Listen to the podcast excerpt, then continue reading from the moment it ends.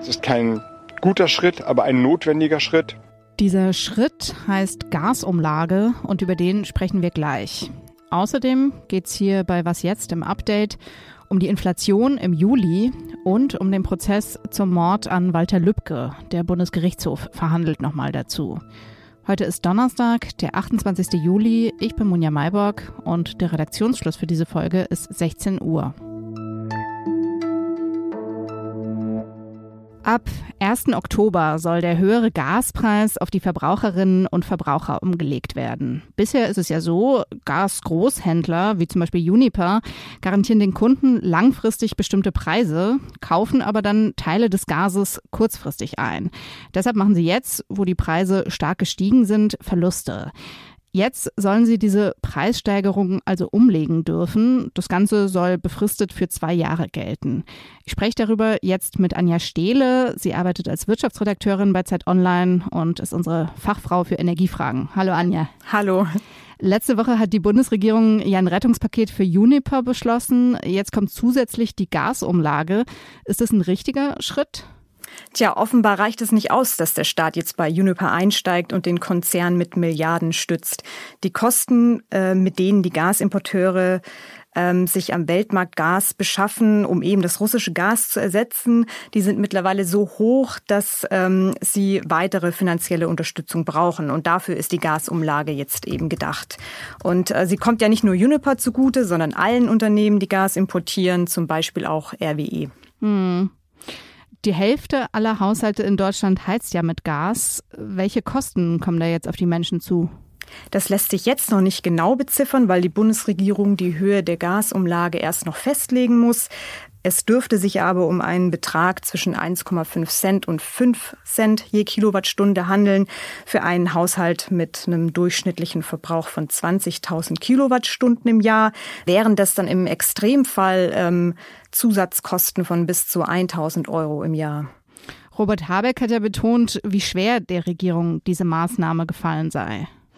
Das ist ein schwieriger Schritt, ein Schritt, der eine hohe Belastung mit sich bringt. Deswegen ist es wichtig, dass der zweite Schritt mitgegangen wird und auch den hat der Bundeskanzler angekündigt, dass die Verbraucherinnen und die Verbraucher an dieser Stelle muss ich sagen, gezielt entlastet werden. Gibt es denn schon konkrete Ideen, wie diese Entlastungen aussehen sollen? Die Bundesregierung hat jetzt zwei weitere Maßnahmen angekündigt, mit denen sie besonders betroffene Bürger entlasten will. Das ist zum einen das Wohngeld und zum anderen soll ja auch das Bürgergeld kommen und ausgeweitet werden. Beides ab Januar. Allerdings muss man auch ähm, sagen, es ist gar nicht gewünscht, dass jetzt ähm, diese Umlage vollkommen wieder durch Entlastungen ähm, ja, abgefedert wird, sondern die Bürger sollen dieses Preissignal tatsächlich spüren und das soll dann auch zum Energiesparen anregen. Also Entlastung ja, aber höhere Preise eben auch als Anreiz zum Sparen. Danke dir, Anja. Danke.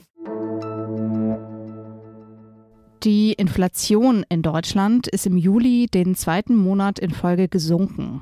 Allerdings nur leicht von 7,6 Prozent im Juni auf 7,5 Prozent. Das hat das Statistische Bundesamt heute mitgeteilt. Im Mai hatte die Inflation bei 7,9 Prozent gelegen. Das war der höchste Stand seit Jahrzehnten. Das Münchner IFO-Institut prognostiziert, dass die Inflation in der zweiten Jahreshälfte allmählich zurückgehen wird. Aber die Experten sind sich da uneinig. Manche rechnen auch mit steigender Inflation wegen der hohen Energiekosten. Und deshalb habe ich Marc Schieritz, den wirtschaftspolitischen Korrespondenten der Zeit, gefragt, ob jetzt wirklich Entwarnung in Sachen Inflation angesagt ist. Die Antwort ist leider nein. Es gab ein paar Sondereffekte, die eine Rolle gespielt haben. Jetzt die EEG-Umlage ist gestrichen worden, also eine Sonderzahlung auf Strom. So, und das dämpft natürlich jetzt erstmal vorübergehend die Strompreise. Ähm, allerdings kommt jetzt im August kommen einige Sonderfaktoren wieder dazu, die die Produkte des täglichen Lebens wieder teurer machen. Äh, das 9-Euro-Ticket läuft aus, der Tankrabatt läuft aus. Das heißt, man wird mehr bezahlen müssen für Zugfahrten oder auch fürs Tanken. Das wird die Preise wieder ähm, stärker treiben, zumal die Effekte, die jetzt schon sehr preistreibend wirken, also der Krieg, die Knappheit von Gas ja auch noch anhalten, sodass damit zu rechnen ist, dass die Inflationsrate schon bald auch wieder steigen sollte. Gut drei Jahre ist es her, da wurde der Kasseler Regierungspräsident Walter Lübcke vor seinem Wohnhaus erschossen. Es war das erste Mal, dass in der Bundesrepublik ein Politiker aus rechtsextremen Motiven getötet wurde. Ab heute verhandelt der Bundesgerichtshof über den Fall. Im Januar vergangenen Jahres hatte das Oberlandesgericht Frankfurt sein Urteil verkündet. Lebenslange Haft wegen Mordes für den Hauptangeklagten Stefan E. Der Mitangeklagte Markus H. kam dagegen auf Bewährung frei. Gegen das Urteil haben sowohl die Familie Lübcke als auch die Angeklagten Revision bei der nächsthöheren Instanz, dem Bundesgerichtshof, eingelegt. Die Familie Lübcke will erreichen, dass der Prozess gegen den Mitangeklagten Markus H. neu aufgerollt wird. Er soll mit dem Täter Schießen geübt haben und ihn auch in der Tat bestärkt haben. Zeitweise hatte ihn Stefan E. auch beschuldigt, in der Tatnacht dabei gewesen zu sein. Das Urteil des Bundesgerichtshofs soll Ende August fallen. In dem Verfahren geht es außerdem um einen Messerangriff auf einen irakischen Asylbewerber, der ebenfalls Stefan E. zur Last gelegt wurde. Was noch? Im Moment hört man ja ziemlich oft von Geparden, also den deutschen Flugabwehrpanzern. Drei davon sind diese Woche dann auch endlich mal in der Ukraine angekommen. Es gibt aber auch noch die anderen Geparden.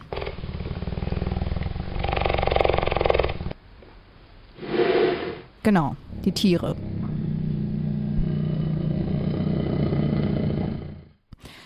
In Indien sind sie vor über 50 Jahren ausgestorben, weil sie gejagt wurden und weil ihnen die Lebensräume und zum Teil das Futter fehlten. Und nun sollen sie zurückkommen. Acht Geparden aus Namibia sollen im August auf den Weg geschickt werden und dann in einem indischen Nationalpark ein neues Zuhause finden. Die Reise ist weit, so um die 8000 Kilometer, aber Experten hoffen, dass sich die Geparden da trotzdem einleben werden. Sie seien nämlich sehr anpassungsfähig. Und das ist nicht das Einzige, was Geparden können. Sie rennen bis zu 110 Kilometer in der Stunde und sind damit die schnellsten Tiere an Land.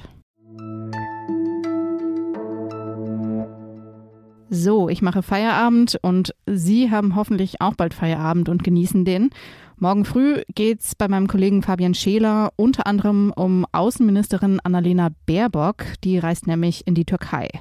Mails mit Geparden-Videos und auch mit seriösem Feedback zu unserer Folge natürlich können Sie uns wie immer schreiben an wasjetzt.zeit.de. Ich bin Munja Maybock und sage Tschüss.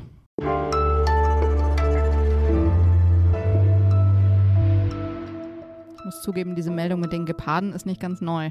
Es gibt ähm, schon Texte aus dem Jahr 2010, wo die indische Regierung das ankündigt. Aber vielleicht klappt es ja diesmal.